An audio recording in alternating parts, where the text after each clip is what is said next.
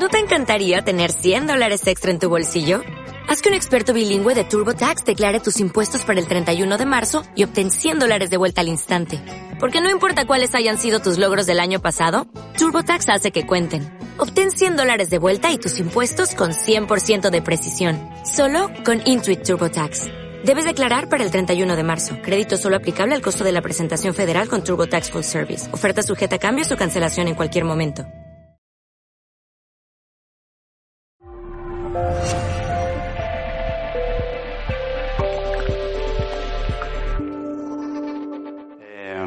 Me presento brevemente, ¿vale? Yo soy Andrés Coronel. Soy, bueno, me dedico a la astrología, pero tengo más de 15 años de experiencia en el sector financiero, ¿vale?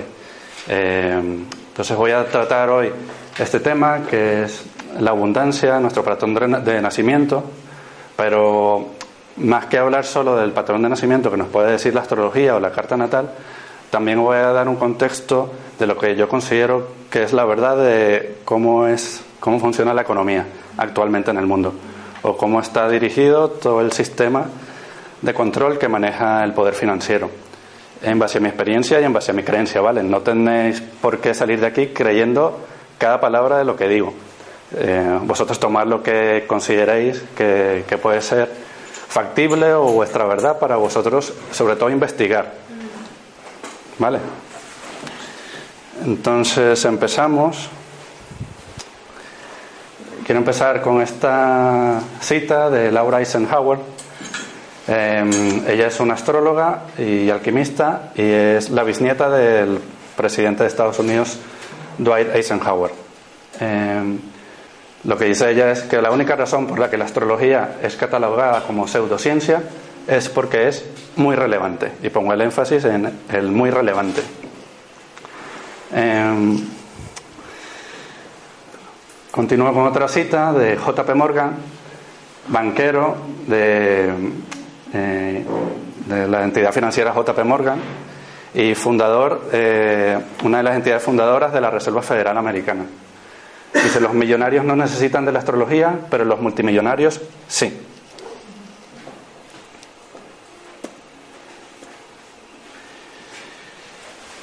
Y ahora os quiero comentar este estudio. Eh, es un estudio de un físico eh, suizo que se llama James Gladfelder.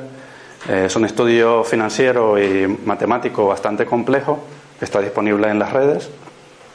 Incluso tiene charlas en YouTube, este señor, y ha llegado a la siguiente conclusión analizando información pública de, de, todas las entidades que componen el mercado global. Él llega a estas conclusiones. 1.138 entidades financieras acumulan el 80% del control de la economía global. De esas 1.138, 147 controlan el 40% del dinero que se maneja en la economía global. Cada una de estas entidades están interconectadas, o sea que si una cae, el resto cae.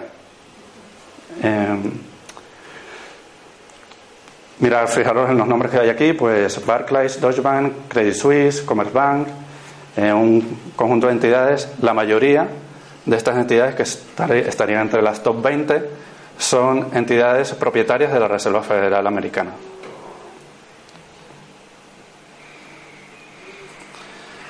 Así que, ¿quién controla el dinero? ¿Quién controla la economía global? Pues en un principio, cualquier economista diría que los responsables de la política monetaria, que son la Reserva Federal Americana en Estados Unidos y en el caso de Europa, el Banco Central Europeo. Eh,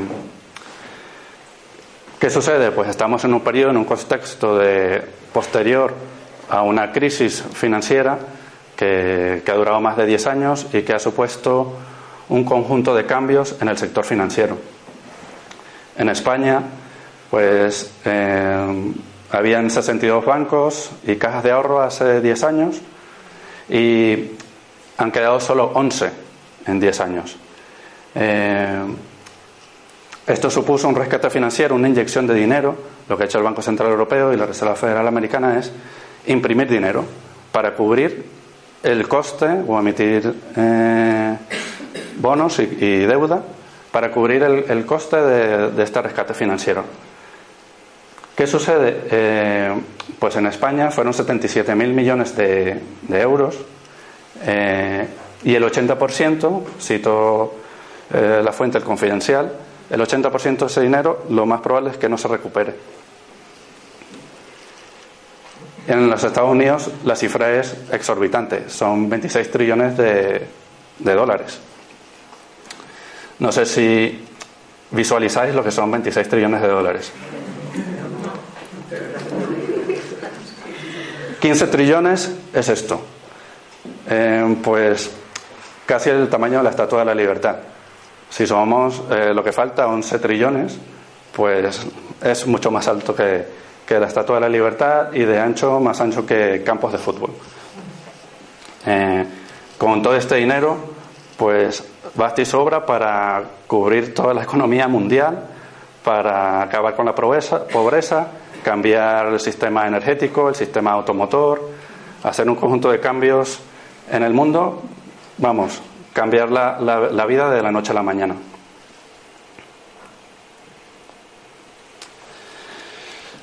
Así que el dinero, eh, como estamos hablando de la abundancia y el, y el patrón innato que tenemos de la abundancia, actualmente hay una vinculación del dinero que solo es el medio para un fin, el poder. Entonces, las personas que manejan estas entidades financieras realmente no les importa mucho el dinero, el dinero les da igual. El, fin último es tener el poder, porque si realmente les importara el dinero, pues les daría igual que, hubiese, que, el resto de personas del mundo pues no, fuesen pobres, o sea, que no hubiese pobreza, que todo el mundo tuviese dinero. Pero la realidad y el, y el resultado de estos, de estos, sobre todo estos últimos 20 años, y desde Vamos, esto es un sistema que se viene arrastrando desde hace miles, miles de años, en el Imperio Romano, y mucho más atrás, desde Sumeria, Babilonia. Pues esta es la realidad. El fin último es el poder. Em, ¿Qué sucede? Esto funciona como una eh, corporatocracia. Eh, ¿Cómo se ejerce este control? Para tener el control del mundo, pues ¿qué es importante tener? Pues el control de la energía, el petróleo o todas las fuentes de energía, la industria farmacéutica, el sector de la salud, los medios de comunicación, la tecnología y los partidos políticos, tanto de derecha como de izquierda. Así que yo no creo ni en, ningún partido político que esté bajo este sistema. ¿Por qué? En mi experiencia, todas las entidades o instituciones que solicitan algún tipo de préstamo o de financiación de alguna de estas entidades financieras caen en esto, que se llama conflicto de interés. ¿Cómo funciona el conflicto de interés? Pues, ejemplo, si yo quiero obtener un contrato importante con una empresa importante, pues tengo un contacto y le digo a un amigo, oye, ven, tú aquí, eh, pues mira, si me apruebas este informe eh, de gestión, pues te cedo el contrato. Y así funciona el mundo financiero en realidad. Y, así, y el sistema financiero actual se ha, convertido en una casa de apuestas, en una burbuja que, en lo que consiste, que lo que hacen los bancos es emitir deuda. Tú vas al banco, pides un préstamo y en, en, eh, la pantalla del ordenador lo único que hacen es le dan un botón, si pides 15.000 15 euros, pues en tu pantalla aparecen en tu cuenta 15.000 euros. Y luego tú obviamente te tienes que encargar de pagar y devolver esos 15.000 euros. Pero ese dinero ha surgido de un botón, no tiene sustancia, no tiene un resultado, un resultado real o un, una, un activo tangible real que lo soporte. El activo tangible lo estamos creando nosotros con nuestro trabajo.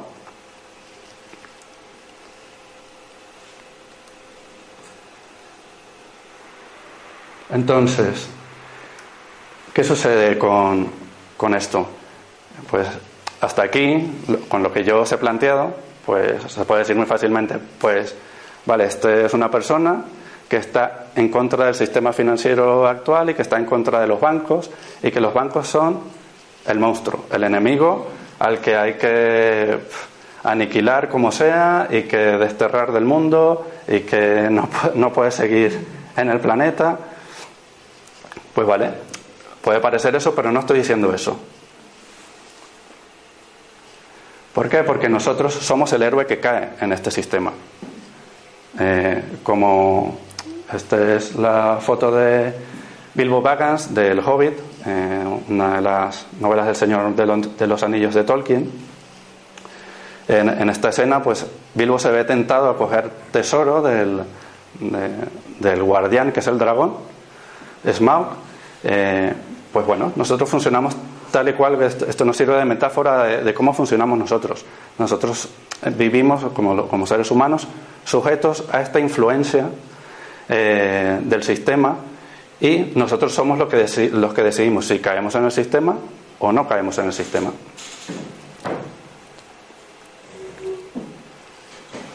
¿Cómo caemos en este sistema de control? Estando dormidos, no, pensando por nosotros mismos o con grandes, grandes distracciones. ¿A qué me refiero con estando dormidos? Pues ir como zombies al trabajo, vivir nuestra vida con rutinas, con, eh, sin buscarle un sentido a todos los que nos pasa en nuestra vida. No pensando por nosotros mismos, tomando decisiones, eh, basándonos en las opiniones de los demás y con grandes distracciones como pueden ser el fútbol, la televisión, Hollywood, que por cierto, a me encanta el deporte, me encanta el cine y me encantan las series, las series de televisión. Así que tampoco estoy en contra de ellas, estoy en contra de rellenarnos y suplir un vacío dentro de nosotros mismos con estos, con estos temas. ¿vale? Eh,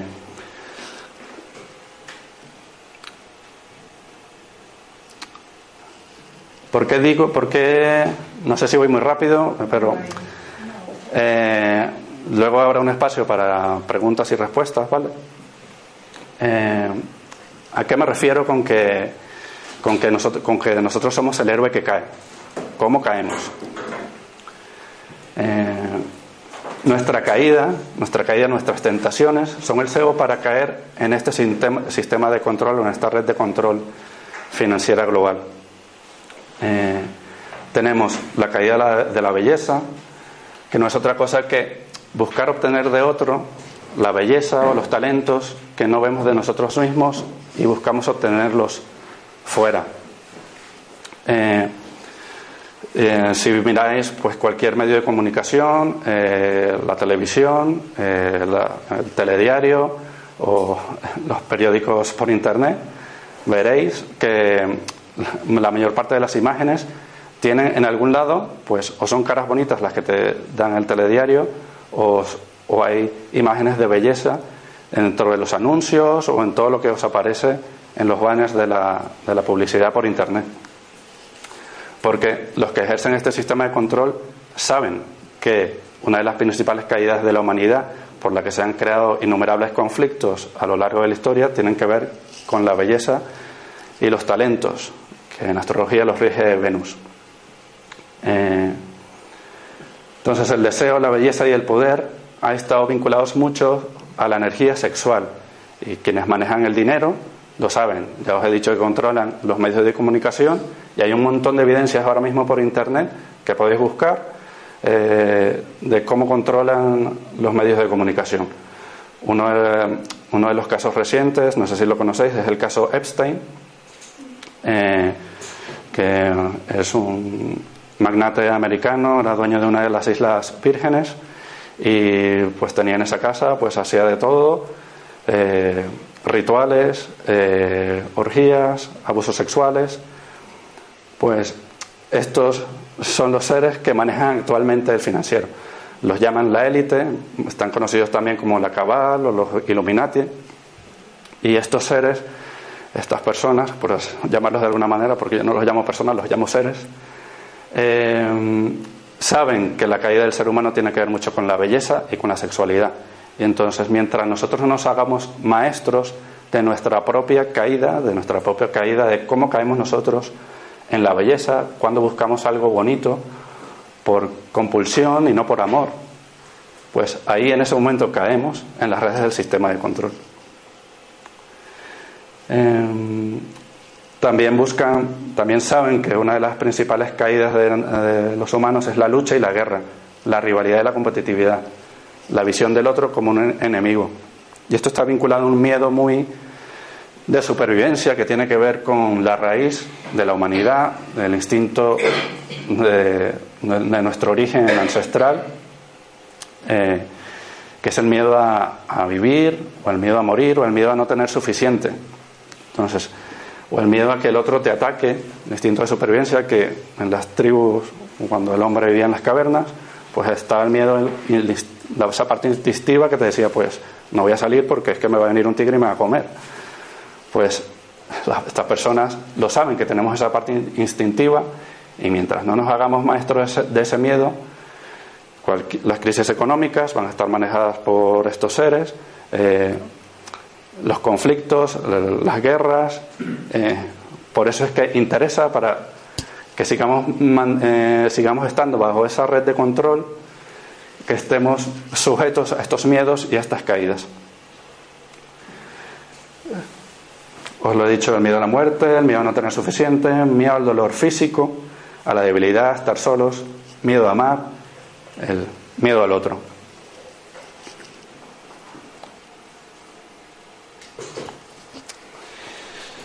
Entonces, ¿qué podemos hacer nosotros para escapar de esa red de control?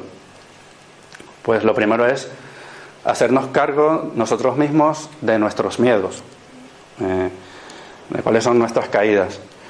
Eh, hay un método de trabajo aquí en España que es de María José Álvarez, yo me he formado con ella en terapia regresiva y en, su escuela del inconsciente. Eh, uno de los arquetipos importantes eh, en su método de trabajo, que se basa también en el trabajo del psiquiatra suizo Carl Jung, es la sombra, la noche oscura del alma. Esto es uno de los arquetipos principales del mito del viaje del héroe. El mito del viaje del héroe lo utilizan y lo, lo conocen muy bien eh, los escritores, los guionistas de Hollywood. Eh, Hago referencia también al trabajo de David, de David Wilcock, yo me he formado con él también en su escuela de, los misterios de la ascensión. Y él habla mucho de esto, de, tiene un montón de bibliografía. Eh, uno de los libros, creo que me parece que se llama El viaje del escritor, o sí, El viaje del escritor, donde es una, una investigación de todos los guiones exitosos de Hollywood. Todos siguen un patrón que tiene que ver con esto, con el viaje del héroe. Y se basa en crear un personaje que es el héroe, y entonces, digamos, en una película, eh, como puede ser, ya que he hecho la referencia al señor, al señor de los Anillos, puede ser Frodo o Bilbo, pues lo que hace es crear que tú te identifiques con el héroe, con empatizar con el personaje. Una vez empatizas con el personaje, ya te pones en tensión con la película o, la serie que estás viendo, pues ya entras y caes en, entras en el mundo. Que no digo que no haya que disfrutar la película y que no haya que, dejar, de ver pelis o series, no, sino en ser consciente de qué tipo de proyección estamos haciendo en, la, película o serie que estamos viendo. Entonces, el mito de la viaje del héroe se crea así, se crea un personaje que es un héroe que, se tiene que enfrentar a una némesis o a un conflicto o a un dragón o a una serie de miedos que hacen el héroe débil. Y entonces lo que engancha en todas las series y películas exitosas es el viaje que tiene ese héroe para conquistar aquello que desea y sobreponerse a todas sus debilidades y elegir un camino positivo de amor, de alegría, de, aunque muchas de las pelis puedan no acabar en un, en un camino, eh, en un final feliz, en un final feliz o en un camino de, alegría. Algunas pelis sí que acaban con un final triste, pero si, si es una peli exitosa, cumplirá en muchas de sus fases con este patrón que es el, que es el mito del viaje del héroe. Y esto es un tema, y ha sido un tema tabú en Hollywood, eh, tengo evidencia de esto, por el trabajo de David Wilcock.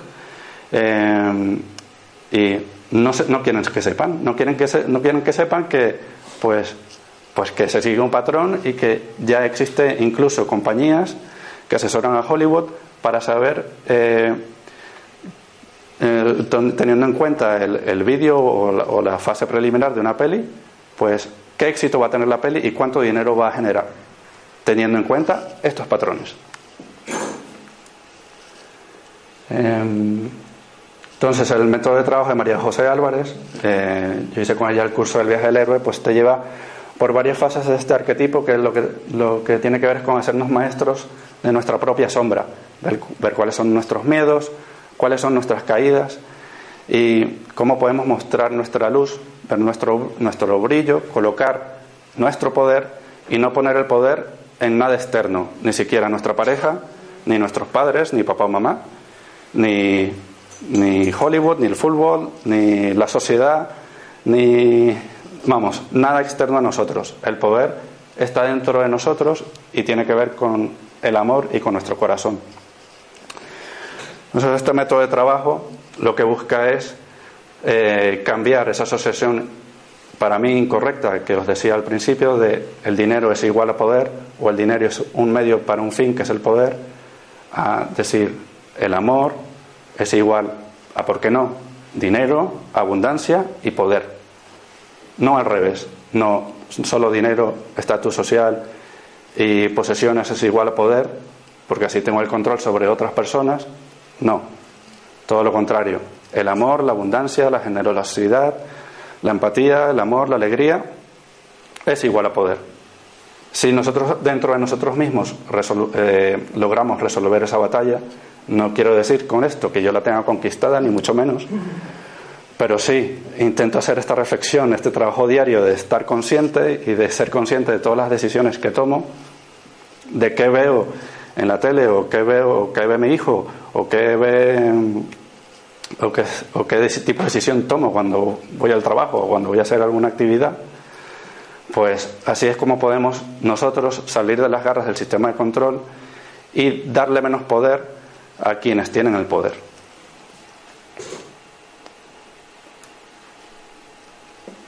Y entonces ya empezamos a tocar nuestro tema, una vez hecha esta larga introducción, que tiene que ver con la astrología y nuestro patrón, patrón innato de nacimiento. Para ello hago referencia al trabajo de Carl Jung. Eh, la, la astrología es un conocimiento enciclopédico de la psicología humana. Ella recoge una representación de todo el conocimiento psicológico de la antigüedad. Cada signo del zodíaco representa un arquetipo, un tipo de personalidad. Entonces, la carta natal, de alguna forma, o los signos del zodíaco, los que nos vienen a decir es un modo de conducta o un patrón de comportamiento que tiene que ver con arquetipos. Y a mí me gusta definir eh, a, los a los arquetipos psicológicos de Jung como si fueran los personajes de una obra de teatro. Eh, en, una obra de teatro, eh, pues el actor principal pues sería el protagonista, que en este caso viene a ser el arquetipo solar, representaría el sol, el sol, y, la, y, el modo de comportarse de ese personaje o de ese protagonista eh, sería el signo del zodíaco, la energía o la forma en la que se comporta.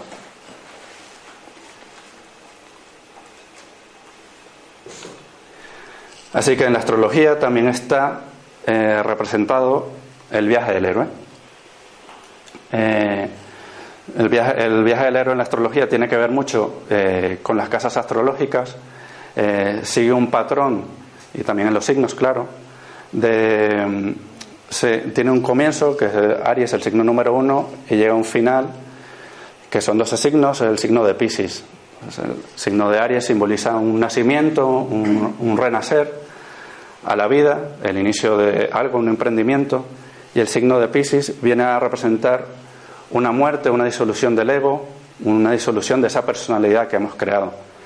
Y y si seguimos cada una de las fases de cada uno de los signos del zodíaco, nos vamos a ir dando cuenta de que este mito que os he comentado del viaje del héroe está metido también en la astrología y está metido en todas las historias mitológicas que tienen que ver con los planetas.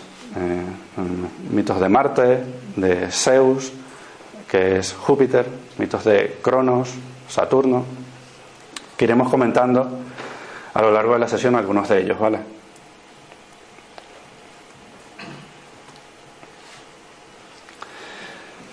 Entonces, ¿qué nos puede decir la carta natal sobre nuestra abundancia? Eh,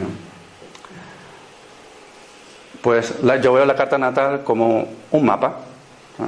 Es un mapa, eh, pero no es el territorio. Es un mapa que define pues ciertos patrones de nuestra conducta, de, de a los que, por decirlo de alguna forma, la energía a la que estamos sujetos a la hora de comportarnos. Es una influencia del exterior, de los planetas que envían una energía que incide en nosotros.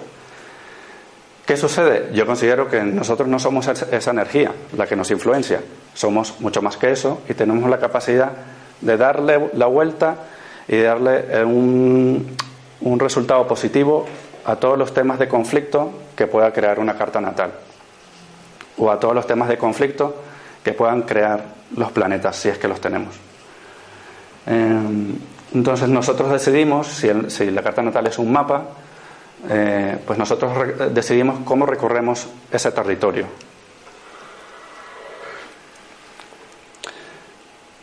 ¿Alguna pregunta hasta aquí?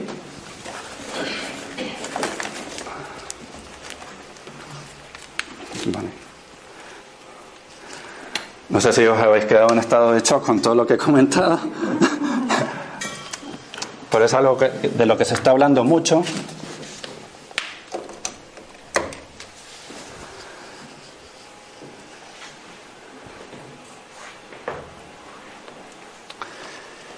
entonces, eh, sí, me puedes, me puedes preguntar. Eh, ¿Los patrones se pueden superar totalmente las incidencias Yo soy de la creencia que sí, que estamos, tenemos la capacidad de darle la vuelta a todos los patrones negativos de la carta, si tuviésemos algún patrón negativo.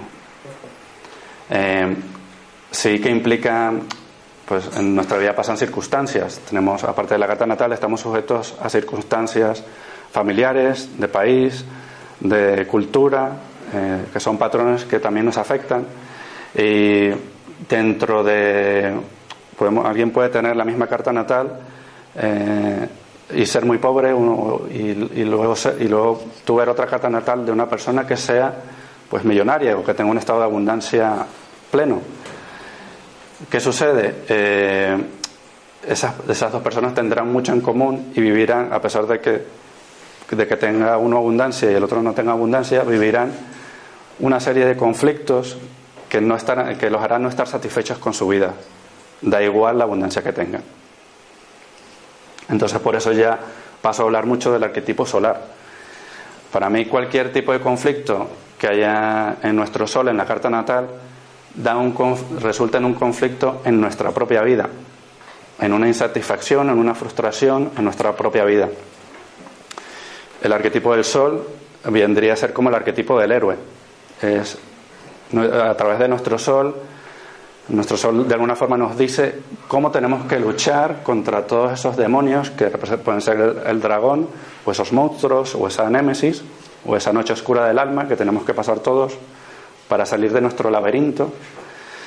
El sol representa eso. Eh, entonces, cualquier insatisfacción o cualquier frustración que haya con el arquetipo solar en la carta natal, lo vamos a vivir como una frustración en nuestra vida y eso se va a trasladar también a nuestra abundancia. Da igual que seamos millonarios y, vivamos en una mansión en la Moraleja o vivamos en un barrio más más humilde. Da igual. Entonces, estoy hablando entonces de una sensación de abundancia que no tiene que ver exactamente con el dinero, pero que sí tiene que ver con una sensación de realización de nosotros mismos. Entonces, para mí, a la hora de ver una carta natal, cualquier tema que elijamos, ya sea la abundancia, la sexualidad, el poder, lo primero que voy a mirar siempre es el sol y el ascendente. Eh, el, sol porque define el carácter de, nuestra personalidad, el núcleo, el núcleo central de nuestra personalidad. Si os fijáis, el sistema solar está compuesto, pues, obviamente, por los planetas y el núcleo central es el Sol. Y el Sol representa aproximadamente el 99,5% de la materia física del sistema solar. El 99,5%. El resto de planetas pues bueno, sí representan cosas, pero no son tan importantes como el Sol. Eh, y luego el ascendente, no sé quiénes sabéis aquí lo que es el ascendente, quiénes lo sabéis, no lo sabéis. Bueno, como la mayoría lo sabéis, no entro a explicar mucho lo que es el ascendente, pero el ascendente eh, viene a ser el define el yo, el ego, la personalidad, es el punto de inicio de, nuestro, de nuestra carta, es el grupo de estrellas que estaba eh, naciendo por el este en el momento de nuestro nacimiento y eso define una parte muy importante de nuestra personalidad.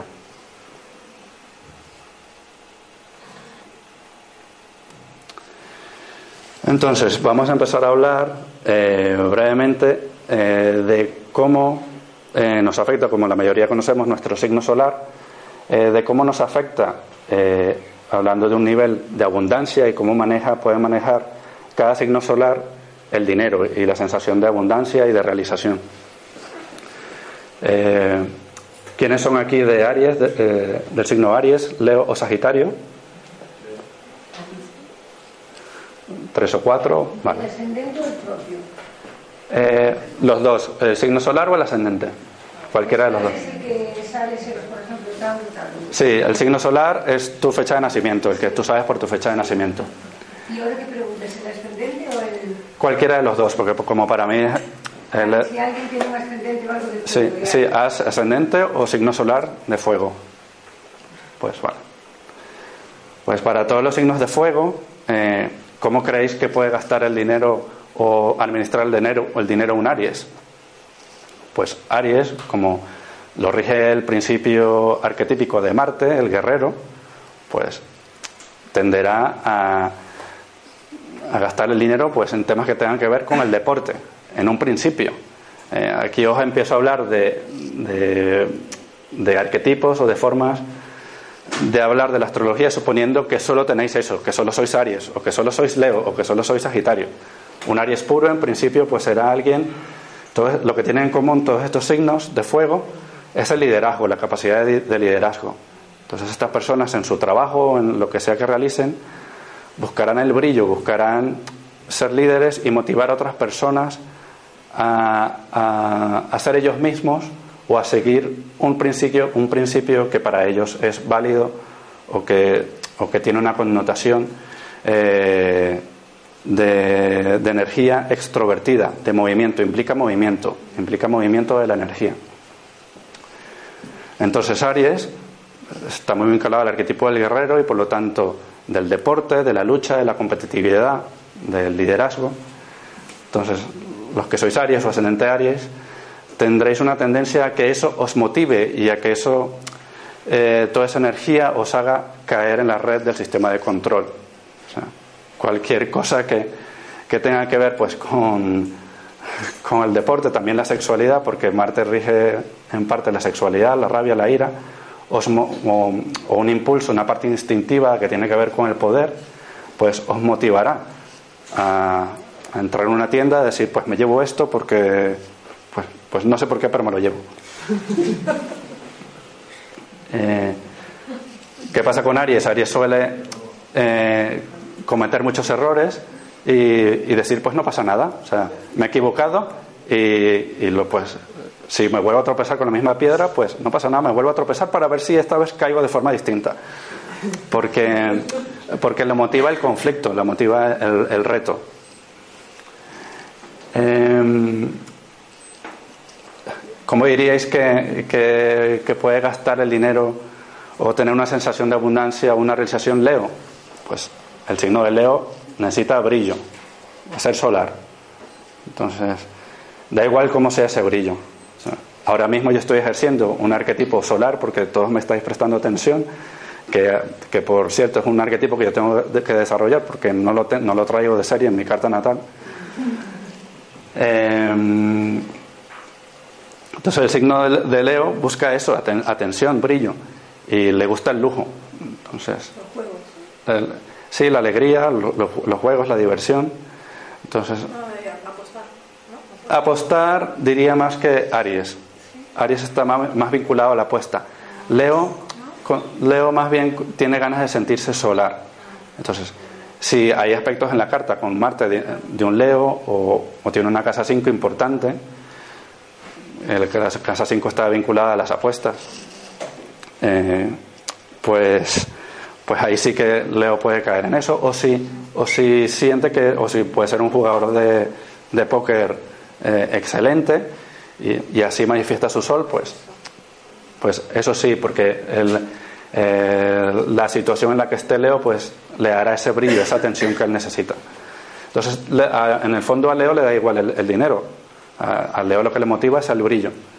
Si, si, quiere brillar, pues a través de la actividad que sea, pues la realizará. Si hablamos un poco del signo de Sagitario, pues ¿cómo creéis que Sagitario... Eh, ¿quién es, ¿Alguien es aquí Sagitario?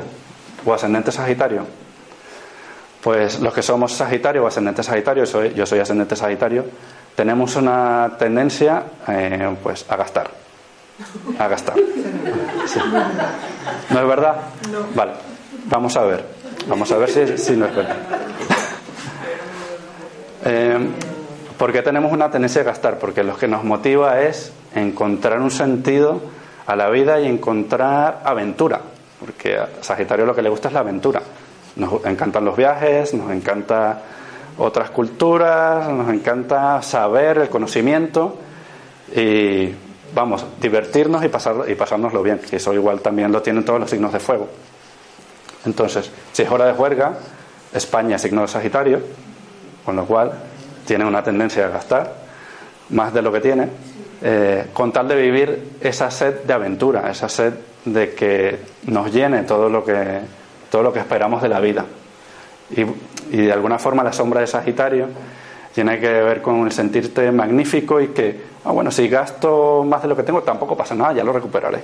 Todo va a ir bien, porque tiene una naturaleza optimista, pero a veces desconectada de la realidad.